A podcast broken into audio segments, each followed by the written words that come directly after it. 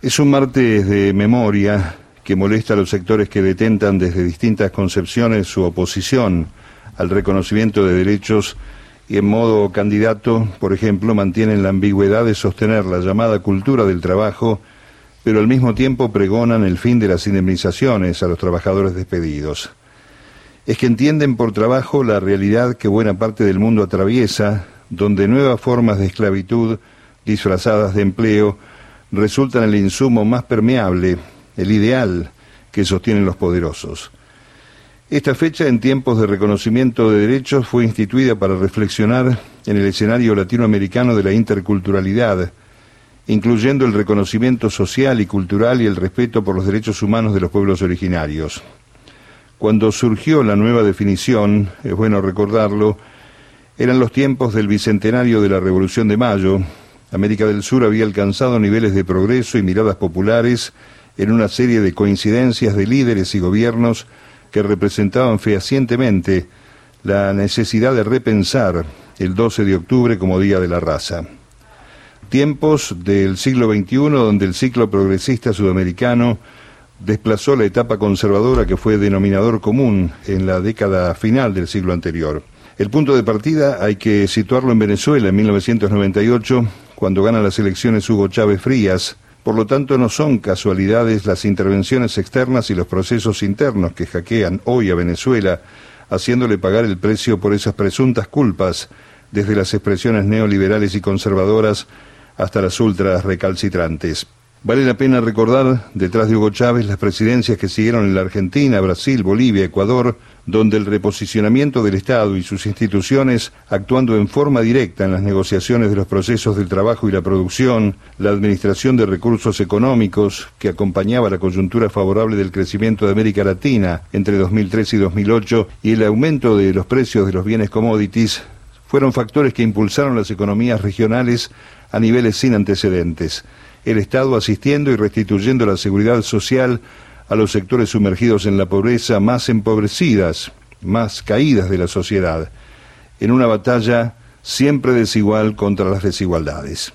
Desde el terreno específicamente cultural, con el emblema de Evo Morales al frente del gobierno de Bolivia, se reconsideraron y hasta cobraron mayor visibilidad los pueblos originarios, los estudios ancestrales sobre las comunidades previas al descubrimiento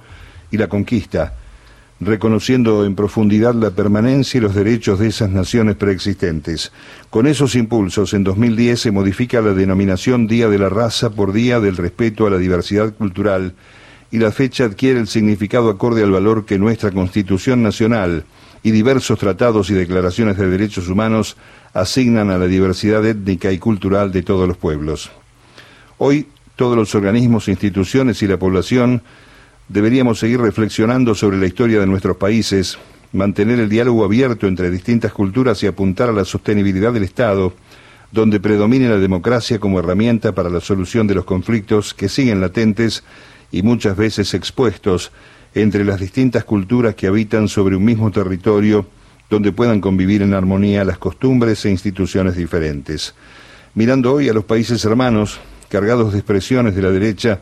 Vuelve el recuerdo de aquella caminata de los presidentes y líderes juntos y festejando el bicentenario por las calles de Buenos Aires, añoranza que permite mantener el sueño de la patria grande y reconoce el peso del retroceso ideológico hacia formas excluyentes. Es un día para ver las cosas que se pueden hacer por el otro, en el marco de la diversidad y ante tanto candidato refractario a la justicia social, recordar los usos y abusos del macrismo frente a los pueblos originarios que simbolizan el trato generalizado hacia los pobres. Represión a mapuches, los crímenes de Maldonado y Nahuel, las mentiras con el jefe Cuom de los 15 minutos de fama y la sumisión en la mayor pobreza, como ahora la narrativa de 2015, una de las causas de la llegada de Macri al gobierno, fue construida para cada sector de la sociedad con un discurso preparado para lo que querían escuchar esos colectivos. La mentira impresa y televisada impuso su peso y muchos creyeron en esa apertura diversa dirigida a la gente.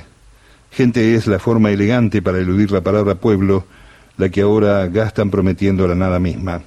Lo que piensan lo sintetizó muy bien aquella imagen del Ministerio de Producción Macrista, que quería ilustrar que el 20% de la población mantenía el 80% restante porque los blancos y ricos sostenían la economía de los pobres y negros. Claro racismo y clasismo, donde además se discriminaba el rol de la mujer. Les molesta el otro, los pobres y la diversidad. Temen que dentro de ella se resguarde la memoria del otro modelo de país, como aquel tiempo del Bicentenario, y todavía se muerden la lengua para evitar decir Día de la Raza. Firmado Mario Giorgi.